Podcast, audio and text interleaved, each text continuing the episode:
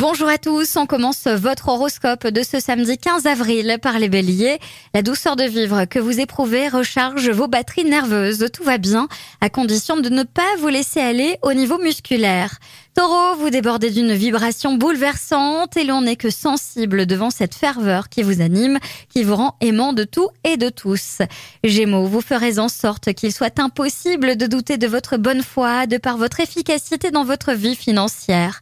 Cancer, vous faites le point sur vos finances, cela augmente votre marge de manœuvre et vous autorise à vous offrir un petit plaisir bien mérité.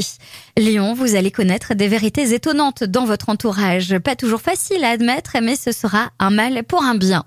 Vierge, votre forme est en hausse, il vous reste surtout à anticiper les conséquences de vos excès et à gagner en bonne mesure dans votre dépense d'énergie.